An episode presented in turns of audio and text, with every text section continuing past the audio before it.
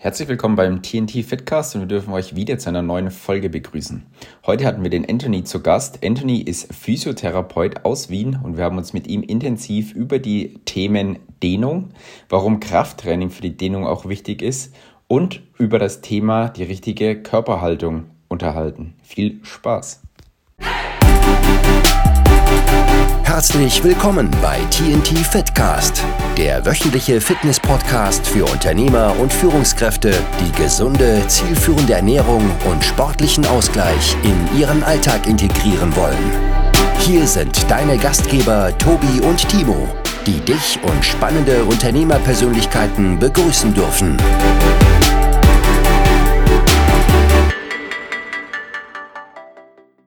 Ja, wie schon im Intro äh, gehört, heißen wir Anthony herzlich willkommen. Unsere Leitung geht heute nach Wien. Schön, dass du da bist, Anthony. Grüße dich. Grüß euch. Danke, dass ich da sein darf. Ich freue mich. Ja, sehr gerne. Und äh, wie immer Timo an der Seite. Und ja, auch herzlich willkommen, dass du da bist. Oder, oder schön, dass du da bist. So.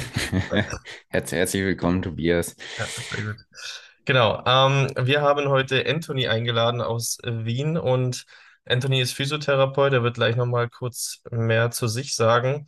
Aber unsere Intention, warum wir ihn eingeladen haben, ist einfach, ja, einen Einblick in die Themen der Physiotherapie oder heute soll es mal so ein bisschen ums Trendthema Haltung gehen, vielleicht auch ein bisschen ums Dehnen und so weiter. Ja, das ist ja schon sehr, mhm. beziehungsweise man kennt ja den Spruch, das, das Sitzen ist das neue Rauchen. Ja, das hat ja viel mhm. mit Haltung zu tun.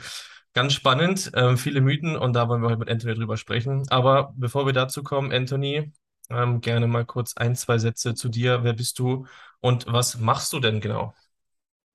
Ja, danke. Ich bin der Anthony, ich bin 27, äh, bin aus Wien, bin hier auch groß geworden, ähm, habe mich dreimal beworben fürs Physiotherapiestudium, weil das hier sehr überlaufen ist in Österreich.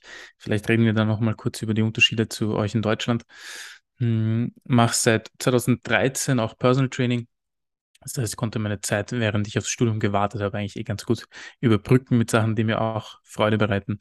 Und äh, privat mache ich Natural Bodybuilding. Das heißt, ich war zweimal auf der Bühne und warte jetzt schon sehr, sehr lange aufs dritte Mal, weil ich endlich mal Muskeln aufbauen muss.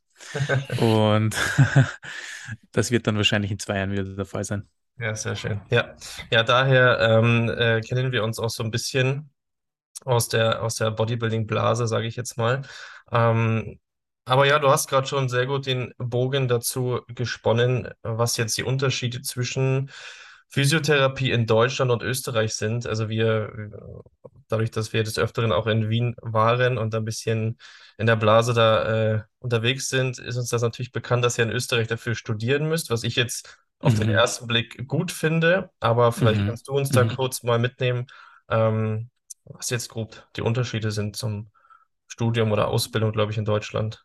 Mm, also ich glaube, kenne gar nicht so viele, wie es wahrscheinlich gibt. Wahrscheinlich gibt es noch viel mehr Unterschiede, als mir bewusst sind, weil ich einfach nicht so viel damit zu tun habe, wie es in Deutschland abläuft. Ja. Aber ich mache gerade meine Fortbildung bei Digotor. Die Adresse äh, kann sich jeder Hörer aus Deutschland oder jede Hörerin wirklich merken, also Digotor die hießen mal anders, die wurden dann, die hießen FOMT ähm, und wurden dann abgeklagt, aber das ist egal. Die sind wirklich großartig. Ja. Die haben auch ein Buch geschrieben, das heißt Praxis der medizinischen Trainingstherapie. Da gibt es für obere und Unterextremität was. Und die sind großartig. Und die sitzen alle in Deutschland. Das ist ein Riesenteam. Ja, die arbeiten auch mit Physio, mit Science zusammen.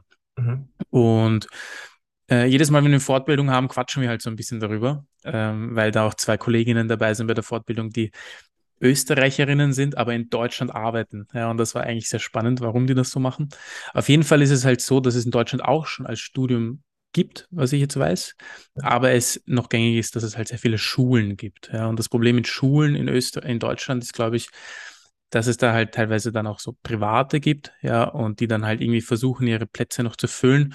Und was folgt dann? Naja, natürlich, dass die Aufnahme sehr, sehr leicht ist, ja, und quasi eigentlich so ziemlich jeder, wenn wir das so sagen dürfen, ähm, Physio studieren kann. Ja.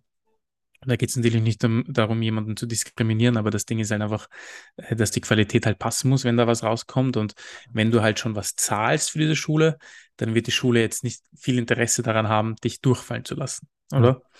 Und das folgt, da folgt dann natürlich, dass man vielleicht ein paar schwarze Schafe dabei hat, sagen wir so, ja, äh, ohne jetzt über irgendjemanden zu lästern.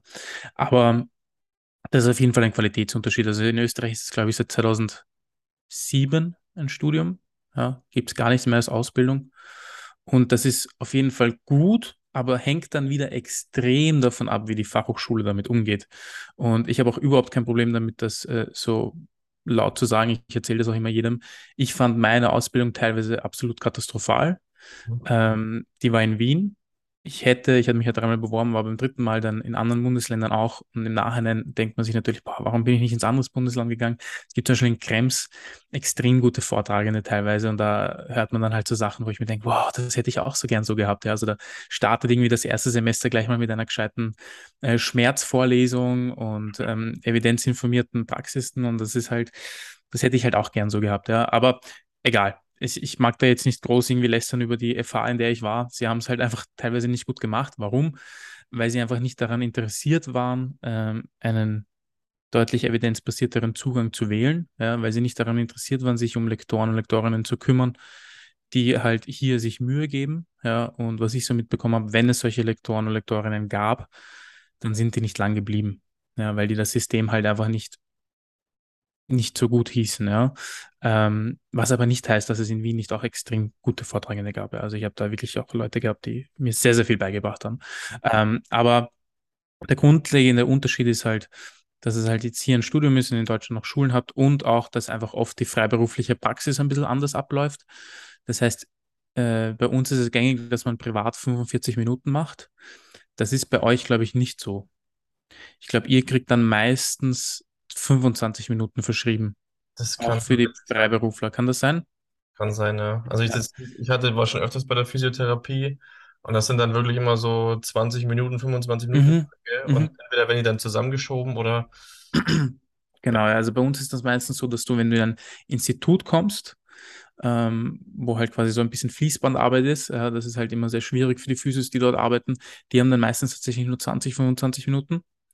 Äh, und du siehst schon, ich sage nur, ja, weil für mich wäre das viel zu wenig.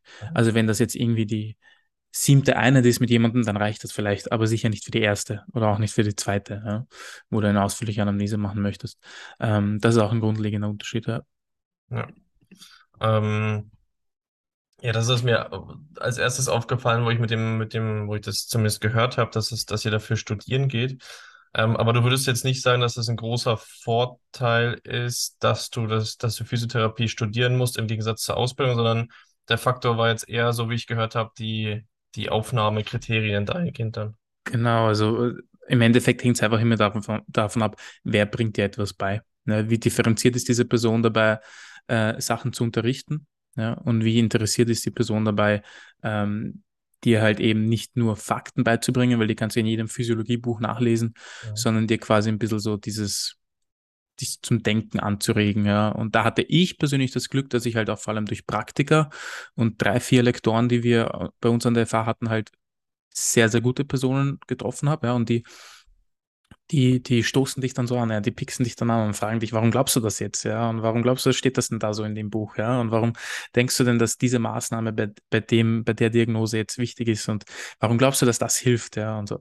Das ist halt, das ist sehr, sehr cool, wenn man solche Leute hat und ähm, die habt ihr in Deutschland genauso, ja, von dem her ist das jetzt, glaube ich, nicht weltbewegend, dass es ein Studium ist, sondern es kommt einfach viel mehr darauf an, dass Verbände und einfach gewisse Menschen, die halt einfach viel Mitspracherecht haben, sich die richtige Mühe geben. Aber ich denke, dass es hier insgesamt auf jeden Fall in die richtige Richtung laufen wird, die nächsten Jahre und Jahrzehnte. Mhm.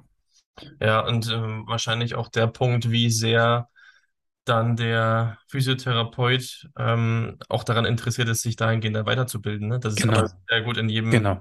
jedem anderen äh, Beruf, Gebiet, was auch immer. Ist ja das ja. Und da komme ich mhm. zu dem Punkt, das habe ich mir bei der Vorbereitung zum Podcast nämlich auch, ähm, oder beziehungsweise ich habe es notiert, weil mir das immer wieder auffällt, wenn ich, ich war jetzt schon des Öfteren in den letzten Jahren bei der, bei Physiotherapeuten und mhm. ich, aus meiner Erfahrung raus, heraus ist es unfassbar schwierig, einen wirklich guten, ich sage mal, evidenzbasierten äh, Physio zu finden, der irgendwie auch up to date ist, ja, also irgendwie mhm. immer das Gleiche, also wenn ich da hinkomme, ja, okay, was hast du, dann wird das Symptom behandelt, aber nicht irgendwie nachhaltig dann gesagt, okay, versuch doch mal das und das zu machen, damit es überhaupt nicht mehr auftritt. Ich meine, wir haben auch eine Session gemacht, eine kurze, aber allein die kurze Session mit dir, die hat mir jetzt langfristig schon tausendmal mehr gebracht, als wenn ich zu einem anderen Physio gehe und der mir ein bisschen den Muskel lockert, dann ist eine Woche Ruhe, aber dann in, in einem Monat habe ich das Problem Mhm. wieder, weil diese, dieser Auslöser ja gar nicht behandelt wurde. Und das finde Mhm. ich super schwierig und Mhm. da, da, da Mhm.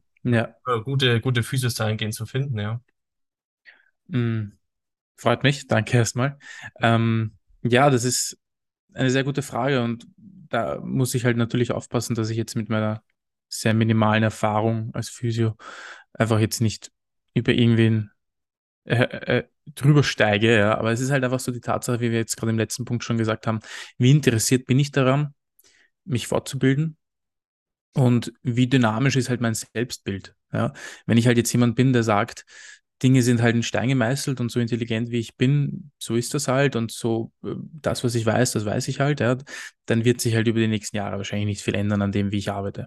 Ja, wenn ich aber eher ein dynamisch, dynamisches Selbstbild wähle und sage, ich kann dazu lernen und äh, jeder Patient oder jede Patientin, mit der ich mir nicht so leicht tue, ist auch wieder nur eine Lernerfahrung. Ähm, wenn ich bereit bin, einfach dann nachzulesen oder äh, irgendwie besser zu werden, ähm, dann ist das, glaube ich, einfach so der grundlegende Unterschied. Und das, was ich so mitbekommen habe, also ich hatte, ich kann dazu eine lustige Story erzählen, ich glaube, die passt sehr gut. Ich hatte während meines Studiums ein negatives Praktikum. Also wir müssen ja neun Monate Praktikum machen, jedes läuft einen Monat. Und ich hatte im Orthopädie-Praktikum, das ist jetzt der Bereich, in dem ich arbeite, also der mich auch interessiert hat, hatte ich ein negatives Praktikum. Ja, und das war bei einer Kollegin, die hat halt so 150 Kilo und war halt nur Manualtherapeutin und hat mit Training nicht viel am Hut gehabt, ja, und hat halt auch so gemeint, sie würde mir meinen Fitnesswahn äh, austreiben wollen. Ja. Man hat mich dann einfach nur das Prinzip negativ bewertet, ja, und ich musste dann das äh, Praktikum nachholen. Wurscht, woanders. Auf jeden Fall zeigt die Story halt einfach, dass es halt so Leute gibt, die haben etwas vor 30 Jahren gelernt und haben sich niemals wieder gefragt, ob das vielleicht nicht auch anders geht. Ja. Und ich glaube, dann ist halt einfach wirklich so jetzt so wirklich die philosophische Frage schon, warum sind Menschen so? Und dann ist halt einfach, glaube ich, die einzige Antwort darauf, äh, bin ich einfach interessiert genug daran, meine Sichtweisen zu ändern oder nicht?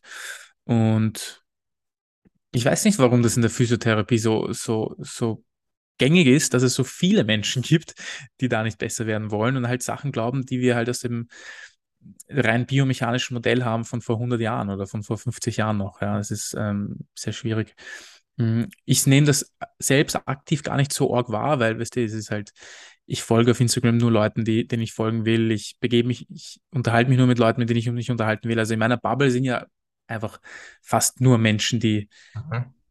großartig sind, sagen wir so. Ja, also ich, ich interessiere mich ja gar nicht so für Liebschau und Pracht und was die alle machen, das, ich kriege das nicht mit, ja. Ähm, aber wahrscheinlich, wenn ich es nüchtern betrachte und nicht so optimistisch, wie ich eigentlich bin oder naiv, je nachdem, wie man sieht, gibt es halt wahrscheinlich sehr viele, die einfach nicht interessiert daran sind, besser zu werden. Und ähm, ich habe halt immer so dieses Gefühl von, boah, ich habe echt keine Ahnung von dem, was ich mache. Also ich habe halt auch gestern wieder eine Patientin gehabt, äh, so Migräne, Spannungskopfschmerzen und so wo ich dann am Ende auch sofort gesagt habe, ich hätte gern, dass sie zu wem anderen geht. Äh, und ich habe mir auch so gedacht, boah, ich habe einfach keine Ahnung, was hier gerade los ist. Ja, ich wusste, ich hatte so ein paar Anhaltspunkte, an denen habe ich gearbeitet, die haben sofort geholfen, das war mein Glück. Aber ähm, es ist halt immer so dieses gängige Gefühl von, ich muss einfach mehr wissen und wissen und wissen. Ja, und das macht aber auch Spaß. Ja, man, man darf sich davon halt nicht unterkriegen lassen. Und vielleicht ist das der Grund, dass ein paar Leute dann halt das gar nicht haben, ja, und glauben, sie wissen eh schon alles. Und das ist so und diese Struktur ist verkürzt und deswegen hast du dieses Problem und das machen wir jetzt. Ja. Und wie man das Problem wirklich behebt, ist wahrscheinlich einfach in der Fortbildung, also in der, in der Ausbildung. Die Ausbildung muss besser werden, ganz einfach. Ja, so wie ich, so wie ich das jetzt auch raushöre, kann ich das so ein bisschen verknüpfen, wahrscheinlich aus den Punkten ähm, kleine Einstiegshürde in den Job der Physiotherapie. Dann wahrscheinlich, wie du es vorhin auch schon äh, kurz gesagt hast, die teilweise die Fließbandarbeit in den, in den Hm. Die sind ja immer sehr überlaufen und dann, wenn du da mal einen Termin haben willst, dann musst du immer ewig warten und dann ist ja logisch Ja. Arbeit. Ja, und dann, ja, wahrscheinlich, und die, die schlechte Bezahlung am Ende ja auch, vermutlich. Ja, ja, Also das voll. wahrscheinlich alles Punkte sein, Ey. die dann diese, die das alles so begünstigen, dass man dann halt natürlich auch keinen Bock mehr hat, sich Mhm. zu befassen. Und dann ist es natürlich cool oder, oder einfach, wenn der Patient kommt und der, und man ihm dann symptomatisch helfen kann und er dann zufrieden ist, aber dann auch wiederkommt, ist halt für die Praxis wieder gut. Also Mhm. es ist wahrscheinlich sehr multifaktoriell und sehr schwierig, ja. Aber auch sehr schade, weil also ich bin da schon sehr frustriert, muss ich sagen, wenn ich ein Problem habe oder wenn mich jemand jetzt aus dem engeren Kreis fragt, okay, kennst du einen Physiotherapeuten? Dann muss ich sagen, puh, schwierig. Ich kenne keinen Mhm. in der Gegend, ja. Also Mhm. das ist traurig, finde ich. Weil es ja doch sehr, sehr einschneidend ist, auch so ein, so ein Schmerz, den dann loszuwerden und so weiter. Ja. Na sicher, ja. Das ist, ich- wie gesagt, ich möchte da nicht über irgendjemanden drüber steigen und ähm, es muss ja jetzt auch bei weitem nicht jeder Physiotherapeut oder jede Physiotherapeutin muss jetzt nicht das, das, den Ansporn haben, jetzt wirklich da extrem evidenzinformiert zu sein. Ja, das ist eine Hockenarbeit und auch ich nicht, lese nicht jeden Tag Studien. Das, das geht nicht, ja. Und ich verstehe auch, wenn man halt dann so eine Physiostelle hat, wo man im Institut oder Krankenhaus 40 Stunden arbeitet und am Tag äh, zwölf Patienten sieht, ja, verstehe ich das, wenn man am Abend nicht noch irgendwie was lesen mag. Ich, Ja, das I, I get it, ja. Ähm, und deswegen muss es halt einfach schon in der, in der, in der Ausbildung sitzen. Einfach die Ausbildung muss in den drei Jahren so gut sein, dass du einfach eine gewisse differenzierte Sichtweise hast. Ja? Und wenn du diese Sichtweise bekommst, dann ist wahrscheinlich gar nicht so wichtig, dass du über diese Wundheilung ganz genau Bescheid weißt oder dass du über die Reha bei diesem Bruch ganz genau Bescheid weißt, ja. Weil im Endeffekt sind wir immer noch arztgebunden. Mhm. Das heißt, ähm, das haben wir in Deutschland und Österreich gemeinsam. Das ist zum Beispiel in Australien anders. Da gibt es einen First Contact, aber deswegen sind die auch anders ausgebildet. Ja. Ähm, wir haben keinen First Contact. Das heißt, wir sind immer ähm, davon abhängig, dass der Patient oder die Patientin zuerst beim Mediziner war. Ja. Und wenn es was Kompliziertes ist, dann halte ich sowieso Sprache mit dem und der sagt mir, was ich darf und was ich nicht darf. Ja. Aber wenn die Sichtweise schon fehlt und man die nicht in der Ausbildung mitbekommen hat, dann ist es, wie du, wie, wie du schon sagst, sehr, sehr schade, ja. Ja. Vielleicht, was mir jetzt noch so gekommen ist, als du gesagt hast, dass die oder dass, dass die Leute oft nicht bereit sind, sich, sich weiterzubilden. Ähm, was mir jetzt noch so kommt, das könnte ja auch damit zusammenhängen, dass viele vielleicht als Experten dastehen wollen und dann auch fest bei ihrer Mhm. Meinung bleiben und sich Mhm. vielleicht weniger darauf einlassen wollen, zu sagen, nee, ich nutze jetzt mal einen schwierigen Fall, sage ich mal, um mich Mhm. daran weiterzuentwickeln, oder? Dass ja vielleicht auch das Mhm. Ego einfach ein bisschen im Weg steht. Definitiv, ja. Ja, voll. Es ist, auf den Punkt gebracht. Es ist halt einfach so diese, diese Unterscheidung ist, ist, ist das Bild von mir selbst, mein Selbstbild oder halt auch mein, mein, mein Bild von der Identität meines Berufs oder meiner Berufung, die ich von mir habe, ist in Stein gemeißelt und bin ich bereits ein Experte, nachdem ich diesen bachelor bekommen habe? Ja? Äh, Physios gelten ja als Schmerzexperten. Ja? Wisst ihr, wie viel wir über Schmerz in der Ausbildung lernen? Ich glaube, es macht äh, 0,7 Prozent der Ausbildung aus. Das hat jemand bei Digotor mal ausgerechnet. Ja. Also 0,7 Prozent der Zeit der Ausbildung in den drei Jahren wurden mit dem Thema Schmerz verbracht. Ja. Und wenn du dir die Schmerzliteratur anschaust, ist sie so un unglaublich riesig und komplex, ja, dass du dir denkst, wie geht das, dass das so wenig ausmacht. Ja. Mhm. Ähm, da fallen mir auch noch ein paar lustige Sachen ein. Aber ja, wie du schon sagst, es ist einfach, ich, ich musste einfach ein Selbstbild haben, das dynamisch ist. Ich muss einfach davon überzeugt sein, dass das, was ich heute weiß, morgen nicht mehr in Stein gemeißelt ist. Und Ja. das ist ein Ego-Problem, ja. Das Thema Schmerz habe ich jetzt für heute mal oder haben wir jetzt für heute mal ausgeklammert. Ich glaube, da können wir Ja. mal eine extra Folge drüber machen, finde ich auch sehr spannend. Ähm, aber wir wollen heute mal das Thema aufmachen, Haltung, so ein Mhm. bisschen Dehnung und ähm, dann ja auch, wofür du heute ja auch da bist und ist ja auch Physiotherapie in Verbindung mit Krafttraining. Mhm. Aber steigen wir doch mal gerne beim, beim Thema Haltung ein. Also ich als Laie oder beziehungsweise aus meiner Bubble heraus, ähm, ihr seid ja da ein paar in, in Wien auch ein paar Physiotherapeuten. Also meines Wissens nach ist jetzt keine Haltung per se schlecht. Ja, Mhm. und jetzt habe ich ja schon eingangs im Podcast diesen super tollen Headliner gesagt, hier, ähm, Sitzen ist das neue Rauchen. Mhm. Und jetzt die Frage an dich, wieso ist das Quatsch? Und war meine, Ja. meine Vermutung jetzt, dass keine Ja. Schlecht ist, ist das richtig? Jetzt sitzen ist das neue Rauchen nicht. Also, wie ich das mitbekommen habe, kam das ja, glaube ich, von Kelly Starrett. Kennt ihr den? Sagt mir jetzt nichts, nee. Der, der Mhm. Supple Leopard geschrieben hat. Becoming a Supple Ja, Leopard. ja, ja. Ach, der sagt mir was. Das Und Buch. der hatte dann auch noch ein Buch geschrieben. Also der war ja sehr revolutionär in der Physiotherapie, finde ich. Ja, also der hat ja in den Anfang 2000er und 2010er Jahren ähm, sehr viel gemacht. Ja, der hat Mobility Watts gemacht und das mit CrossFit verbunden und so. Und ich finde ihn bis heute genial. Er hat dann halt nur ein paar Sachen gemacht, die ihn halt einfach einen Shitstorm bringen haben lassen. Und es ist halt, finde ich dann schade, aber ich finde immer noch, dass er sehr gute Sachen gemacht hat. Ähm, und er hat dann ein Buch geschrieben, wo das dann, glaube ich, da, das Thema war, ja, Haltung ist irgendwie das neue Rauchen oder so. Ja. Oder Sitzen ist das neue Rauchen. Das ist halt, ja, schwierig. Also es gibt auf jeden Fall keine Haltung, die per se schlecht ist. Ja, kann es gar nicht geben. Warum nicht? Weil einfach ähm, der Körper ja dazu gemacht ist, Positionen einzunehmen und gar kein Problem damit hat, diese Positionen auch länger einzunehmen. Ja? Ich glaube einfach, dass man, weil ich will ja dann auch nicht auf die andere Seite gehen und sagen, nein, das ist komplett egal und ich würde mir darüber überhaupt keine Gedanken machen. So weit würde ich gar nicht gehen. Warum?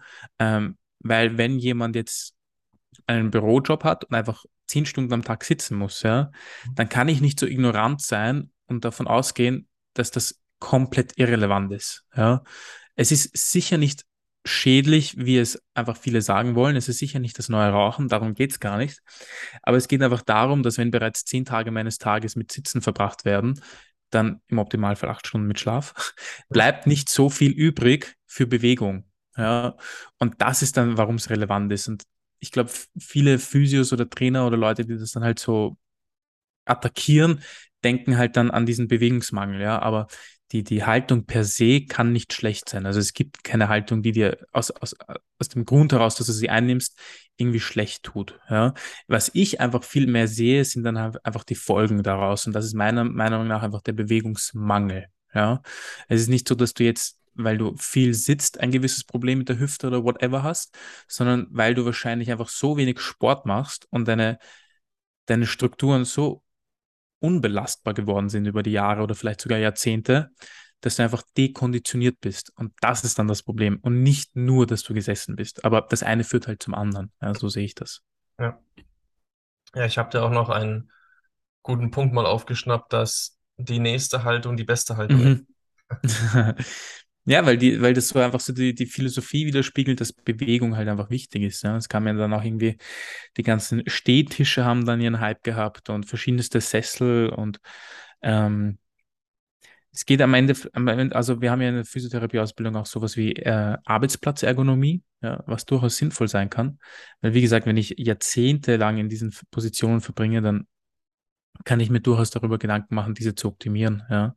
Aber ich sehe das immer so, dass es so wie mit dem Zucker beim, beim, beim Kraftsportler, ja, Zucker ist auch nicht komplett irrelevant, ja, sicher nicht. Ja. Manche machen das, manche wollen das dann halt so betiteln. Aber ich sage halt immer, je mehr Sport du machst, desto mehr kann es dir egal sein. Ja, genau. Ja. Und mit, mit Haltung und Sitzen und diesen ganzen Sachen ist es bei mir auch so, wenn du einfach neun Stunden in der Woche intensives Krafttraining machst und dann vielleicht nochmal einmal Cardio und auch vielleicht sogar einen Hund hast, mit dem du spazieren gehst, kann es dir relativ egal sein, wie viel du sitzt, denke ich. Wenn du diese Sachen nicht hast, ja, also es gibt von der WHO Richtlinien oder äh, einfach, nicht Richtlinien, einfach Empfehlungen, ja, wie viel Bewegung man machen sollte, äh, anaerob und aerob, dann, ähm, dann äh, ist es einfach umso wichtiger zu schauen, habe ich diese Belastungen? Ja, wenn nicht, dann würde ich zumindest in meinem sitzenden Alltag schauen, dass ich mich ein bisschen mehr bewege und jetzt nicht drei Stunden irgendwie nach rechts gebeugt die ganze Zeit bin. Ähm, was halt dann eben schon dazu kommen kann, dass gewisse Muskeln sich beschweren ja, oder auch Gelenke. Mhm. Also demnach ist jetzt dieses, äh, dieses äh, Schwarz-Weiß-Denken bei Haltung auch nicht mm, angebracht. Mm, genau, genau. Ja, es ist bei weitem nicht so ein wichtiges Thema, wie es, wie es, wie es halt in den letzten 20 Jahren wahrscheinlich verteufelt wurde. Aber ich kann dazu ein Beispiel geben. Ja, also wenn ich jetzt 30 Jahre lang in einer gewissen Haltung mit dem Kopf nach vorne sitze, dann wird für meinen Körper natürlich, also Anpassung ist ja das, was wir extrem gut können als Homo sapiens, wird es halt irgendwann normal sein, diese Ventraltranslation einzuhalten. Also mein Kopf ist halt hier vorne. Ja? Ähm, das ist per se überhaupt nicht schlecht. Also du siehst, da gibt es auch Untersuchungen dazu. Es gibt auch zum Beispiel auch, man hat auch das Cellphone-Neck untersucht, also ähm, das Smartphone-Neck, wo halt einfach Leute die ganze Zeit runterschauen, ja, und da hat man einfach überhaupt keine Korrelation gesehen zwischen Schmerzen äh, Beschwerden und diesem, diese Ausprägung des, des nach vorne schauens. Ja. Aber der Körper passt sich halt an. Das ist halt so. Ja. Und wenn ich dann mit 55 dann draufkomme, ich möchte irgendwie Tänzer werden oder möchte jetzt einen Sport, eine Sportart machen, wo ich eine bewegliche Halswirbelsäule brauche, dann werde ich halt ein Problem haben, ja, weil ich die letzten 30 Jahre dafür gesorgt habe, dass mein Körper diese Position in Extension einfach überhaupt nicht mehr kennt. Ja. Und so sehe ich das halt immer. Also Erhaltung kann halt dazu führen, dass mein, mein, mein, äh, wie sagt man, der, der Normal, der Nullpunkt, den das Gelenk halt hat oder den der Körper halt hat, sich halt verschiebt, ja. Und das kann halt meiner Meinung nach vor allem beim Sport dann halt Probleme machen. Ja? Also wenn ich, keine Ahnung, äh, mir einbilde, ich mache einen Romanian Deadlift und äh, bis, bis zum Boden, also Stiff Leg Deadlift und habe halt einfach die Hamstring Flexibility oder die Becken Flexibility oder Hüft Flexibility oder whatever habe ich nicht, ähm, dann wird das vielleicht zu Problemen führen. Ja? Ähm, also muss ich einerseits entweder daran arbeiten, dass ich diese, diese, diese Range of Motion erlange, ähm, oder vielleicht in der arbeiten, die ich habe. Ja? Ähm, also für mich geht es immer darum, wo ist quasi der Nullpunkt, ja, und wo, wohin können die Leute arbeiten. Ja, das ist, das muss man halt berücksichtigen und da kann ich halt nicht so ignorant sein und sagen, nein, das ist komplett egal, ja, nein, weil ist es nicht. Es ist, alles hat irgendwo seine Relevanz, ja, und ähm, immer von diesem, diesem Bild auszugehen, dass der Körper rein mechanisch funktioniert und rein biologisch funktioniert, ähm, ist, ist halt einfach zu simpel, ja, und da wird sich, glaube ich, auch noch viel ändern in nächster Zeit, hoffentlich. Und dann ist natürlich auch immer die, die Frage, was ist jetzt das Ziel überhaupt von, um die Haltung zu Mhm. verändern, ne? Also Mhm. kommen sehr viele Personen, also zu uns kommen sehr viele Menschen, äh, vor allen Dingen Männer, Mhm. ähm, bemerken Mhm. wir, finde ich, die natürlich über die Haltung rein optisch nachdenken, ja. Also sie wollen Mhm. aufrechter stehen, also sie wollen dann dementsprechend was anderes darstellen. Das ist Mhm. natürlich dann eine, eine andere Zielführung und dann kann man, also aus unserer Sicht jetzt, also als, als Mhm. Laiensicht, ja, kann man dann natürlich muskulär sehr viel machen. Äh, weil Mhm. es dann natürlich sehr Total, ja. krass dran, sehr krass dran mangelt, ja. Es ist, für mich ist so Haltung einfach wirklich so auch ein psychologisches Ding. Ja. Ähm, denk mal dran, wie, wie nimmst du jemanden wahr, der genau. mit komplett nach vorne gerundeten Schultern reinkommt und den Kopf nach unten und vielleicht schaut auch sogar noch zum Boden. Wie nimmst du diese Person wahr? Ja. Und wie nimmst du eine Person wahr, die mit einer eher offenen Brust in den Raum kommt und vielleicht sogar ein Lächeln, Lächeln im Gesicht hat? Also es ist viel mehr einfach ein, ein, ein psychologisches Thema für das, wo man sich dann halt auf individueller Ebene fragen muss, warum nimmt jemand eine solche Haltung ein, ja. Aber das ist dann einfach etwas, was, was vielleicht äh, den Rahmen dieses, dieses Podcasts sprengt, ja. Aber es ist auf jeden Fall etwas, was ich auch im Personal Training sehr oft sehe, dass die Leute sagen, ja, sie, sie wollen halt einfach aufrechter sein. Und wenn du sie dann wirklich dreimal gefragt hast, warum genau, ja, dann Ja, ist es gar nicht unbedingt so sehr, weil sie glauben, dass es so schlecht ist, sondern weil sie sich halt einfach wohler fühlen wollen, ja, und äh, einfach die Beispiele im Kopf haben vom Kollegen oder vom Chef oder von irgendjemandem, der halt diese quote-unquote schöne Körperhaltung hat, ja, äh, und die wollen sie dann auch. Ja, genau. Oder Thema Selbstbewusstsein, Selbstwahrnehmung dann. Genau, Ja, wie wollen Sie sich genau. selber im Spiegel sehen oder wie wollen Sie sich Mm, sehen, wie andere Sie sehen, ja. Also, mm, ja, genau, das ist so eine, eine Facette auf jeden Fall. Ja. Ähm, definitiv. wenn wir gerade beim Thema Haltung sind und du schon Homeoffice angesprochen hast, vielleicht können wir, oder vielleicht hast du ja zwei, drei Tipps für jemanden, der wirklich acht bis zehn Stunden Homeoffice oder Büroarbeit äh, Mhm, Vielleicht hast du mhm. da ja zwei, drei knackige Tipps für den, für den Zuhörer. Mm, Der Haupttipp wäre, Krafttraining zu machen Kann man später und sich dann über den Rest nicht mehr viel Gedanken machen zu müssen. Mm, Nee, al- also der, der, Haupttipp ist wirklich Sport zu tun, äh, Sport zu machen. Das heißt, ähm, man kann sich, ich weiß sie le leider auch gar nicht mehr auswendig, die, die Richtlinien der WHO, die sind gar nicht so hoch angesetzt, ja, aber die sind halt das absolute Minimum. Die sollte man einfach vollziehen.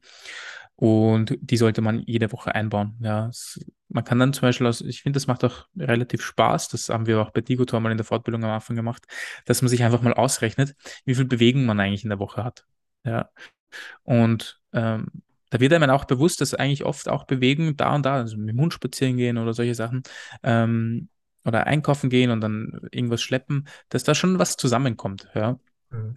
Und dass man halt eben, warum sage ich das, dass man über relativ banale Dinge dann eigentlich auch Bewegung stark beeinflussen kann. Mhm. Ja, eben so Sachen wie nicht den Lift zu nehmen und vielleicht mal zwei Stationen früher mit dem Bus auszusteigen. Diese Sachen, das kann schon einen großen Unterschied machen. Ja. Also wenn ich einen Beruf habe, der abverlangt, dass ich sehr viel sitze, ja, dann ähm, muss ich in der Zeit, in der mir sonst noch bleibt, dafür sorgen, dass ich meinen Körper belaste. Mhm. Ja, weil Sitzen ist halt einfach keine, ist, davon wird kein, kein Gelenk und kein Muskel viel haben. Mm, Ich habe ich hab mir mal drüber Gedanken gemacht. Es gibt zum Beispiel, ich habe immer wieder Polizisten ähm, oder so Militärpolizei oder sowas und die erzählen mir dann, dass sie, also es kommt immer darauf an, wo sie sind, aber vor allem Militärpolizei hat das, dass sie in ihrer Arbeitszeit Sport machen dürfen und auch sollen. Ja, also ich glaube, der eine, der hatte, glaube ich, so in der Woche ein Kontingent von sieben Stunden Sport, die er machen durfte. Und das war bezahlte Arbeitszeit. Ja, das ist natürlich großartig. Und da habe ich mir auch mal Gedanken gemacht, ob, ähm, in welchen Berufen das wohl so umsetzbar wäre. Aber es gibt ja immer mehr Unternehmen, die dafür sorgen. Also ich weiß nicht, zum Beispiel, blödes Beispiel, aber Apple hat ja so ein riesen Fitnesscenter in ihrem neuen Headquarter da drin, oder ich glaube sogar zwei, ja, und äh, will die Leute dann auch motiviert, dass sie da hingehen und so. Also ich, ich, ich hoffe und ich denke, dass sich da viel ändern wird und dass einfach es immer normaler wird, dass man seinen ähm, Arbeitnehmern und Arbeitnehmerinnen einfach so die, die, die die Möglichkeit schafft, dass sie den Ausgleich haben zu dem, was halt der Beruf von ihnen abverlangt. Ja, weil es ist halt einfach nicht normal, die ganze Zeit zu sitzen. Dazu, dafür sind wir nicht gemacht. Ja. Ähm, und da geht es halt, wie gesagt, jetzt auch gar nicht um mechanische Dinge, aber da geht es auch um Konzentration und so. Ich weiß nicht, wie es euch geht, aber wenn ich äh, früher für die Uni sechs Stunden gelernt habe und die ganze Zeit nur gesessen bin, dann war ich am Schluss überhaupt nicht mehr fokussiert. Es war halt einfach nur noch ein State of Müdigkeit, Lethargie und komplette alles, was nicht fokussiert ist. Ja?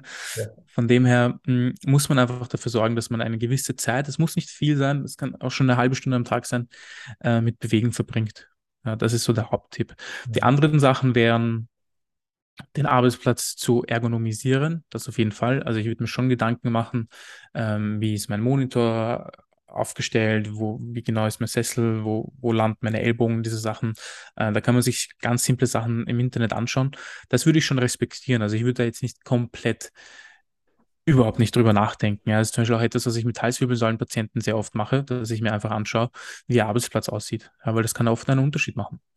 Mhm. Das wäre so das Zweite. Und ansonsten würde ich mir würde ich damit experimentieren, wie ich meine eigene Konzentrationsfähigkeit verbessern kann. Und wenn ich damit daran arbeite, und das kann ein sehr langer Prozess sein, äh, das wird alle Sachen, die, die, man, die man Stress fast tangieren, halt beinhalten, also Schlaf, Stressmanagement, äh, Ernährung, Wasser, Kaffee, äh, alles wird da irgendwie reinspielen. Ja? Ähm, Gewohnheiten. An diesen Dingen würde ich arbeiten und dann halt wiederum schauen, wie das dann auch meinen Körper beeinflusst. Mhm. Das wäre so das Dritte, ja. Weil was, was, was mir oft durch den Kopf geht, das habe ich in meinem Beruf natürlich zum Glück nicht so oder wir nicht so. Ähm, wie viel arbeitet man tatsächlich, wenn man so einen acht Stunden Bürotag hat? Ja. Wie viel davon ist wirklich Arbeit? Ja?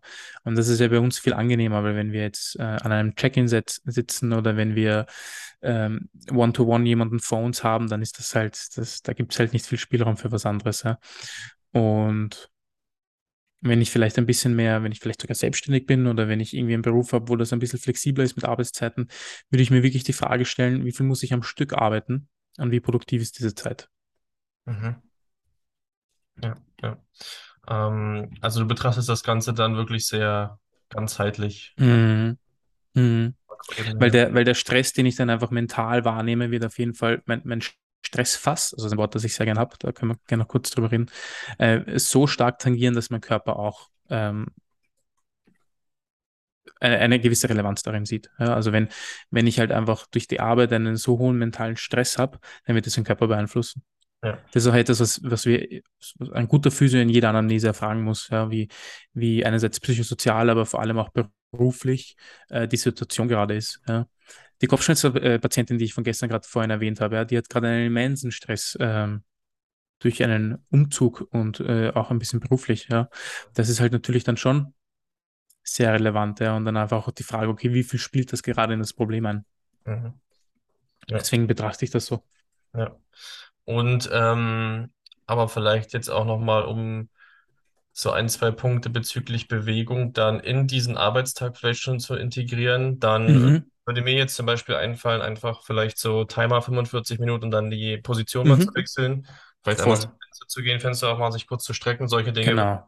Auf jeden Fall, auf jeden Fall. Ich habe immer, als ich für die Uni gelernt habe, die Pomodoro-Technik sehr gern verwendet. Kennt ihr die? Ja. Einfach so mhm. Timer, genau. Und dann halt mir auch Ziele setzen und dann halt einfach schauen, okay, wie, wie verbringe ich dann meine Pause? Und die sollte möglichst bewegungsreich sein. Ich erwähne wieder Digotor. Ja, immer wenn wir Fortbildung haben, machen wir es so, dass wir so wie, wie sagt man, also so, so kurze Hit-Einheiten einbauen. Ja? Also wir machen dann so zehn Minuten extrem intensiven Blödsinn, ja, der mir als Bodybuilder extrem auf die Nerven geht, weil ich sofort tot bin. Aber irgendwie so 100 Liegestütz und ähm, so Jumps und keine Ahnung was, Burpees und das alles. Aber es ist so cool, weil du einfach nach den zehn Minuten, und das zehn Minuten ist ja nichts, ja, ja. Ähm, einfach viel wacher bist und viel aktiver bist. Ja. Und ich sage nicht, dass man das jetzt zum Habit machen muss, vielleicht steht dir der ein oder andere drauf. Aber ich würde halt irgendwie Bewegen einbauen, weil das einfach für den Körper einfach extrem hilfreich ist. Man fühlt sich einfach besser, jeder kennt das. Also ich, ich bin jetzt kein Riesenfreund von denen, aber ich finde so fast jeder Mensch sagt, nach fünf Minuten denen fühlt er sich recht gut. Ja, ja und das wird halt schon einen Grund haben. Also es ist generell nach Bewegen fühlt man sich halt einfach gut. Und wenn es halt das Dehnen ist, dann mach halt das, ja. Aber Hauptsache, du machst halt irgendwas, was dich zum Aufstehen zwingt und dass du den Körper ein bisschen spürst. Ja. Und wie du schon gesagt hast, Fenster aufmachen, Luft reinlassen, kurz in die Küche gehen, irgendwie was holen, Wasser holen. Vielleicht nicht immer alles, was man braucht, am Tisch stehen haben, sondern auch mal irgendwo hin tun, ja, dass man dafür aufstehen muss. Ja. Solche Sachen würde ich auf jeden Fall einbauen. Das, das, das muss sein, ja.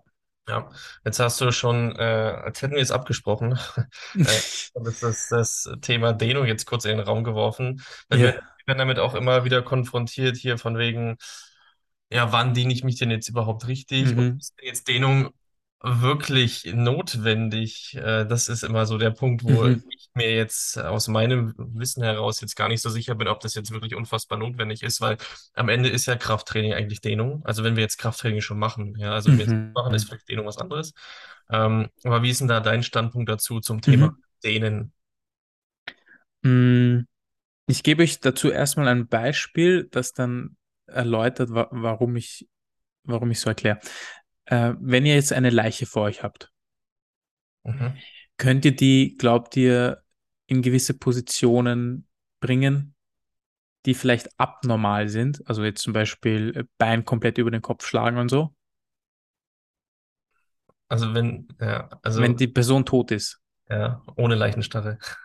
Ohne Leichenstarre, ja, ohne ja. Leichenstarre. Ähm, fällt der Fuß ja trotzdem wieder zurück. Ja, aber du, du könntest auf jeden Fall sehr, sehr viel damit machen, mit den, Extre also ja. mit den Armen und Beinen, ja, ohne dass du jetzt einen großen Widerstand hast. Ja. Du würdest einen mechanischen Widerstand haben, der ähm, aufgrund von Bindegewebe und so herrscht. Ja. Du würdest aber keine Dehntoleranz haben. Das heißt, es gibt kein Gehirn und kein Nervensystem mehr, das dafür sorgen, dass irgendwo Stopp ist. Mhm. Ja, weil warum ist das so? Warum können wir keinen Spagat wir drei Männer hier, oder weiß nicht, ob ihr beide einen könnt, weil wir nicht geübt haben, ja, weil wir nicht gemacht haben. Ja, als Kind konntet ihr wahrscheinlich einen Spagat. Ja, also, als ihr drei Jahre alt war, war ein Spagat wahrscheinlich kein Thema. Ähm, außer die Hüfte, außer eure individuelle Hüfte ist dann nicht dafür gemacht, aber das ist eher selten der Fall. Ähm, aber es gibt sowas wie eine Dehntoleranz, ja, weil das Gehirn einfach glaubt, dass gewisse Positionen irgendwann einfach nicht mehr safe sind. Ja. Und das ist eigentlich ein relativ intelligentes Konzept der, des Homo sapiens ja, oder auch andere Tiere. Aber wenn ich jetzt eine Zeit lang daran arbeite, dass das besser wird, sprich dehnen, dann wird das besser, weil das Gehirn einfach die Message bekommt, okay, diese Dehntoleranz können wir verändern. Ja.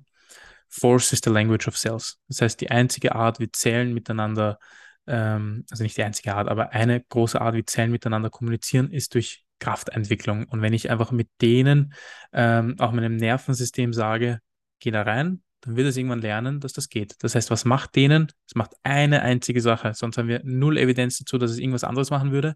Es verbessert Beweglichkeit. Ja, es kann Range of Motion erweitern. Alles andere, was Leute sich gerne erzählen, was es macht, macht es wahrscheinlich eher weniger. Das wäre sowas wie äh, präventiv oder beim Warm-up oder äh, Durchblutung oder was weiß ich, was Leute sich da alles so erzählen. Ja, das mhm. wird wahrscheinlich eher weniger stattfinden. Muskeltonus senken wird auch nicht stattfinden. Aber du wirst, wenn du jetzt sechs Monate den Spagat übst, irgendwann besser in den Spagat kommen. Wie weit ist halt natürlich die Frage. Das ist ein bisschen individuell, aber es wird besser werden. Ja.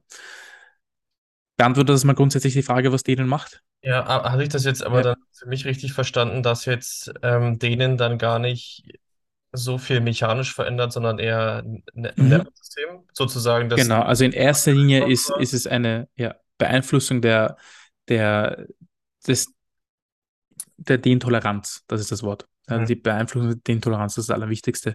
Das kann man sich zum Beispiel auch sehr, sehr schnell, äh, das ist immer so ein cooler Effekt, ja, das habe ich am Anfang vielleicht ein bisschen ausgenutzt, um einfach Leute ein bisschen zu beeindrucken.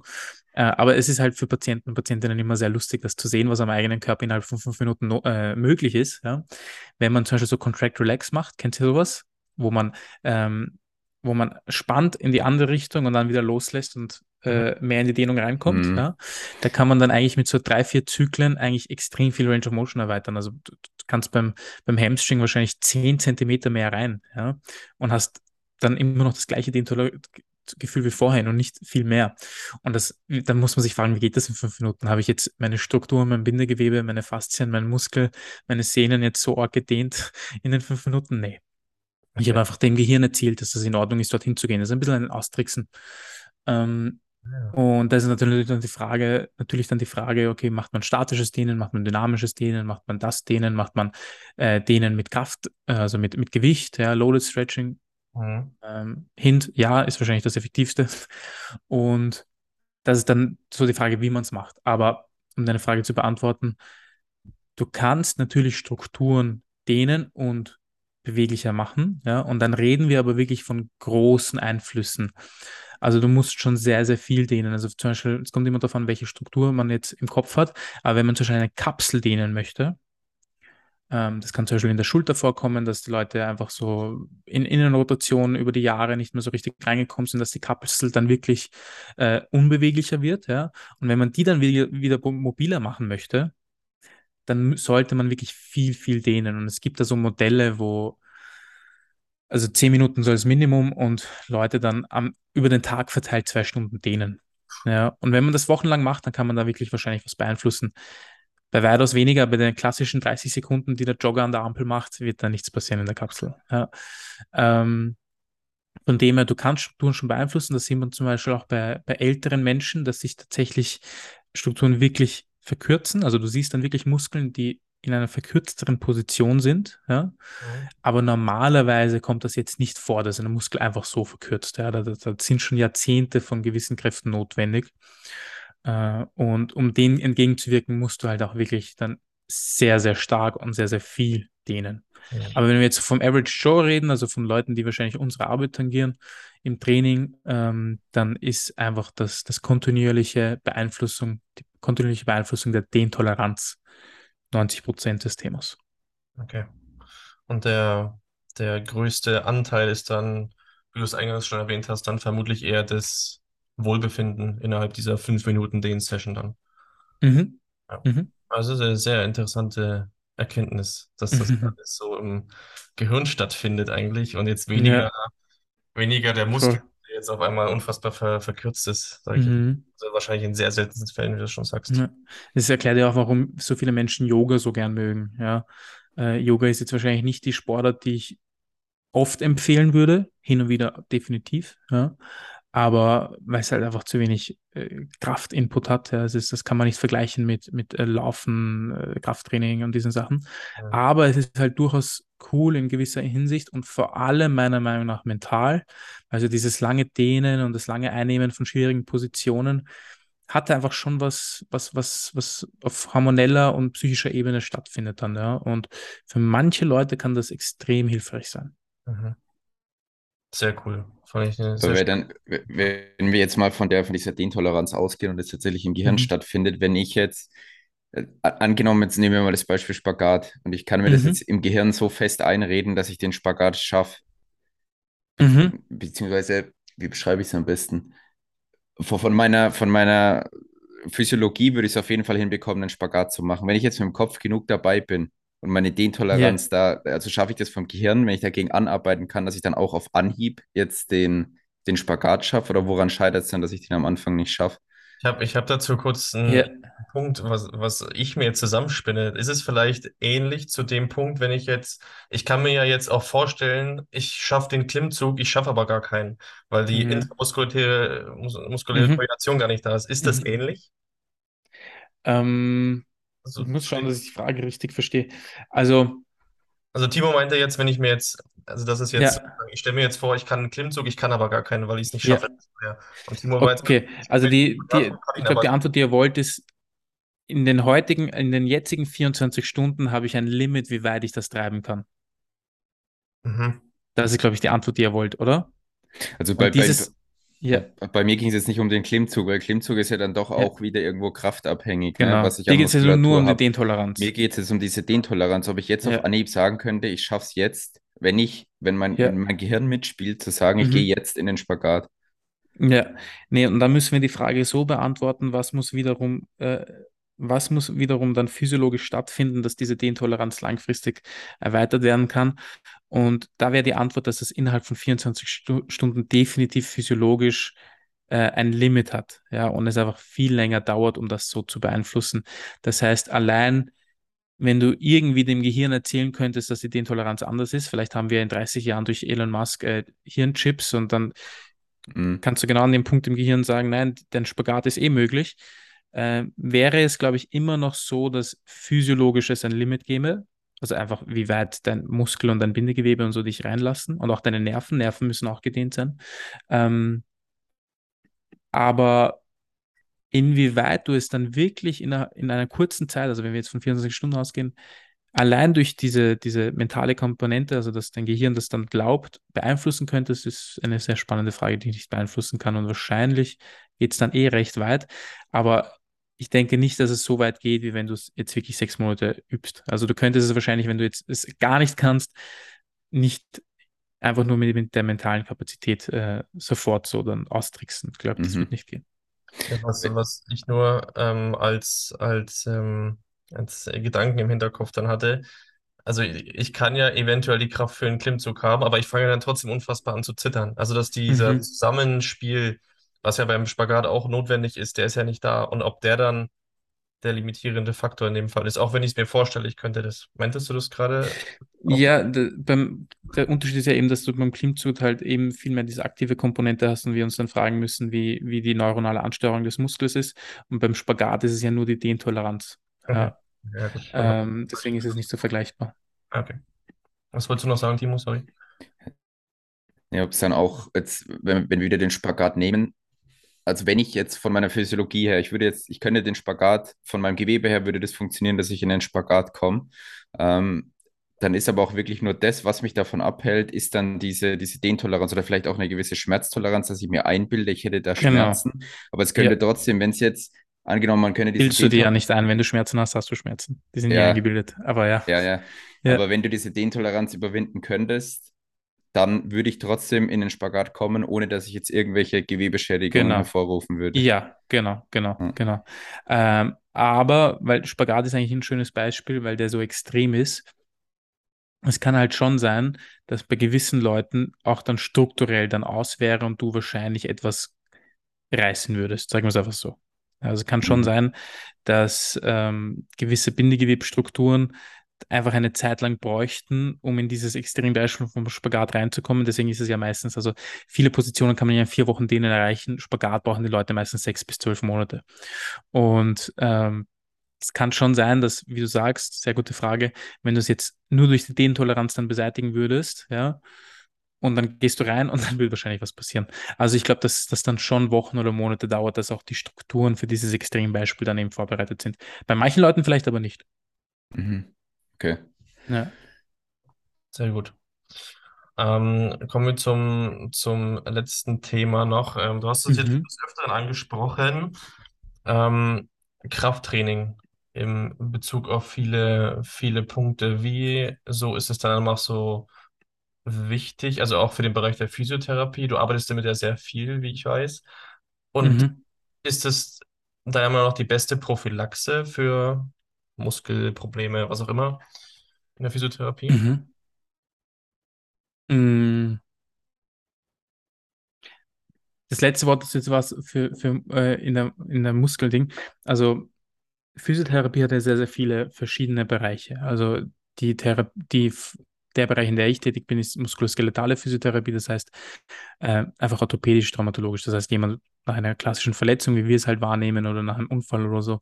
Aber es gibt ja auch viele andere Sachen. Es gibt neurologische Sachen, das ist ein extrem breiter Bereich, ja, Schlaganfälle, Parkinson sind Beispiele. Ähm, es gibt äh, vor allem Physiotherapie für ältere Menschen, wo auch dann nochmal andere Sachen vorkommen, wie ähm, internistische Sachen zum Beispiel, ja, oder Krankheiten mit Gefäßen, solche Sachen.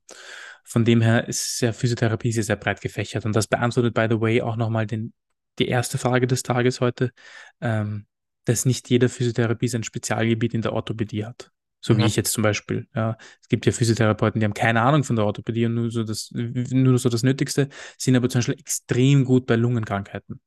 Mhm. Ja, also das darf man nicht vergessen. Ja. Ähm, aber in den wenigen Sachen, wo Krafttraining kontraindiziert ist, also wo es nicht wirklich möglich ist, ich habe zum Beispiel eine Patientin, die lange Story, hatte Krebs und äh, viele verschiedene Sachen und Autoimmunkrankheiten und so und die kann kein Krafttraining machen, weil es ihr Immunsystem einfach nicht packt. Also sie, die würde sprichwörtlich wahrscheinlich kollabieren äh, und da muss man halt andere Sachen machen. Aber wenn es wenn es nicht kontraindiziert ist, dann ist es wahrscheinlich bei so ziemlich jeder Krankheit, die man haben kann, ähm, zumindest hilfreich. Ja? Oder auch präventiv. Und warum? Ich glaube, das habe ich heute schon mal erwähnt. Force is the language of cells. Ja, das heißt, eine der Hauptarten, wie Zellen miteinander kommunizieren, ist dadurch, dass Zellmembranen, Zellwände Sachen reinlassen und rauslassen. Ja? Und diese, diese, diese Prozesse, diese Kommunikationswege werden vor allem auch chemisch und so weiter ähm, angeregt, aber vor allem durch Bewegung. Ja? Und wenn wir jetzt, bleiben wir mal wirklich bei Muskeln und Gelenken, also das, was vor allem uns jetzt hier so interessiert, äh, wenn man das beeinflussen will, dann muss man das einfach durch Belastung tun. Ja, weil du kannst einfach einem Knochen nicht sagen, äh, dass er dicker und äh, stabiler werden soll, ohne ihn irgendwie dazu zu zwingen. Ja, der wird das nicht einfach so tun. Und für so ziemlich alle, alle Gelenks, Gelenke und Muskeln, die, an die wir zu denken können, ja, ähm, also es gilt jetzt so für Zehen und so gilt das jetzt wahrscheinlich nicht, aber für alles andere gilt das, dass eine Belastung förderlich ist. Ja, die hat irgendwo auch ihr Ende, also irgendwo kann eine Belastung dann zu viel sein, ja, vor allem akut. Das ist eh klar. Es gibt, äh, es gibt einfach so Reißgrenzen, zum Beispiel bei Sehnen und so. Das, das ist natürlich selbstverständlich. Aber bis zu einem gewissen Punkt sind diese Belastungen extrem notwendig. Ja. Und wenn wir jetzt wieder beim Thema von vorhin sind, der, der Büroarbeiter, der vielleicht sogar 50 Stunden arbeitet, wie viel Zeit hat der schon? Ja. Und wie viel äh, Zeit möchte ich dann in Sport investieren? Und es gibt wahrscheinlich nichts uns derweil Bekanntes, was so effizient ist wie Krafttraining. Ja. Mhm. Weil Krafttraining einfach auf, auf einer physiologischen Ebene, was jetzt äh, Strukturen angeht, einfach extrem disruptive Reize setzt. Das beste Beispiel dafür ist einfach der erste Muskelkater nach der ersten richtigen Gym-Einheit. Ja. In deinem Leben oder nach einer Einheit, wenn du zum Beispiel mal vier Wochen krank warst, denk daran, wie krass du dich danach fühlst, wie der letzte Mensch. Du denkst ja, Alter, warum kann ich mich nicht bewegen? Ja?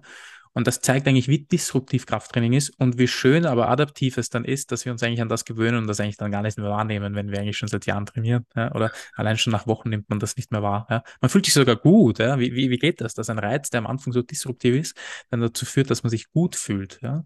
Und das zeigt halt, dass, dass einfach, dass der Körper das braucht, ja? belastet zu werden. Und ich will aber bei weitem so weit, nicht so weit gehen und sagen, dass Krafttraining per se jetzt das Beste ist ich, da will ich nicht so sehr in meiner Bubble bleiben. Es gibt viele Arten von Bewegen, die extrem gut sind. Ja. Und es gibt auch Läufer und es gibt äh, Sprinter und es gibt Schwimmer und es gibt, äh, was weiß ich, alles für Sportarten, äh, wo Leute extrem fit sind. Ja. Und vielleicht ein bisschen Krafttraining äh, nebenbei machen. Ja. Aber auch das ist dann wiederum ein Beispiel. Warum machen sie Krafttraining nebenbei? Warum machen so viele Athleten und Athletinnen nebenbei Krafttraining? Ja? Weil es einfach so für die Zeit die du halt haben kannst, ja, und auch für den Sicherheitsfaktor, weil Krafttraining ist unheimlich äh, sicher, ja, wenn du das mit anderen Sportarten, Kontaktsportarten zum Beispiel vergleichst, ist es einfach wahrscheinlich das effizienteste, um einen disruptiven Reiz auf den Körper zu setzen. Ja. Und das Schöne daran ist, dass es nicht nur ähm, auf Muskeln, Gelenke und äh, Sehnen und Bänder und so weiter einen äh, Effekt hat, sondern auch auf hormoneller Ebene. Ja. Und eben Forced Language of Cells, du siehst dann halt einfach großartige Sachen wie zum Beispiel Blutdruck sinkt, ähm, Blutbild verbessert sich, äh, Leberwerte verbessern sich, ähm, Insulinsensitivität. Mhm. Was weiß ich, alles für Sachen. Da gibt es ja, da, da gibt's ja unendlich viele Faktoren, wo man dann einfach wirklich kausal sehen kann, dass Krafttraining diese Dinge, diese Parameter beeinflusst. Ja? Und das einfach, weil es so disruptiv ist und das, das braucht der Körper. Sehr schön. Sehr gut. Das äh, fand, fand ich jetzt ein sehr schönes Abschlussplädoyer fürs äh, Krafttraining, wofür ja. wir alle ja stehen. Der Körper braucht Krafttraining. Mhm. ja, ich fand den, Schlusswort. fand den Satz von dir ähm, richtig gut, dass äh, Krafttraining einfach die effizienteste Methode ist, um mhm. einen guten Reiz zu setzen. Ja, also du hast destruktiv ja. um dann den Körper zur Adaption zu zwingen, also um zu wachsen und wir wollen alle wachsen und in unserem Coaching ist äh, sozusagen das unser, unser Leitbild, ja. Ähm, sehr schön, cool. Ähm, sehr spannende Einblicke. Ähm, also ich fand den, den besten Punkt tatsächlich ähm, mit der Dehnung, habe ich so auch noch nicht gewusst. Das hat mir schon krass die Augen geöffnet. Von daher bedanke ich mich schon mal, ähm, dass du heute da warst. War wirklich sehr, sehr spannende Folge und ich würde, oder wir würden uns sehr freuen, wenn wir zum Thema Schmerz uns auch nochmal so ausgiebig unterhalten könnten, weil das auch ein sehr, sehr spannendes Gebiet ist. Mhm. Zum Abschluss gerne, Anthony. Ähm, es werden ja bestimmt auch einige Leute aus Österreich, Wien diese Folge hier dann hören. Wo können sie dich denn finden oder wie könnten sie dich denn kontaktieren? Ja, das äh, einfachste ist wahrscheinlich einfach Train Wisely auf Instagram. Ja, dann werden wir in den Show Notes einstellen. Und ja, dann nochmal äh, vielen Dank, dass du da warst. Ähm, ich verabschiede mich schon mal. Timo, möchtest du noch ein Wort senden? Ein, Wort nur. Ein Wort. Spaß beiseite. Nee, ich fand es auch super, super spannend. Es wäre jetzt auch total, total vertieft in das Thema dann gewesen und richtig, aber echt cool, coole Punkte. Äh, merkt man auf jeden Fall, dass du ordentlich Wissen hast und dass du auch damit mit Passion und Videos beschrieben hast, ne, dass es bei dir eine Berufung ist, äh, statt einfach nur jetzt einen, Job, um Geld zu verdienen. Und das kommt da geil raus. Und das ist auch das, was mich besonders beeindruckt dabei. Mega cool. Ja. Danke, freut mich. Hat, hat Spaß gemacht. Danke euch. Also dann, bis zum nächsten Mal.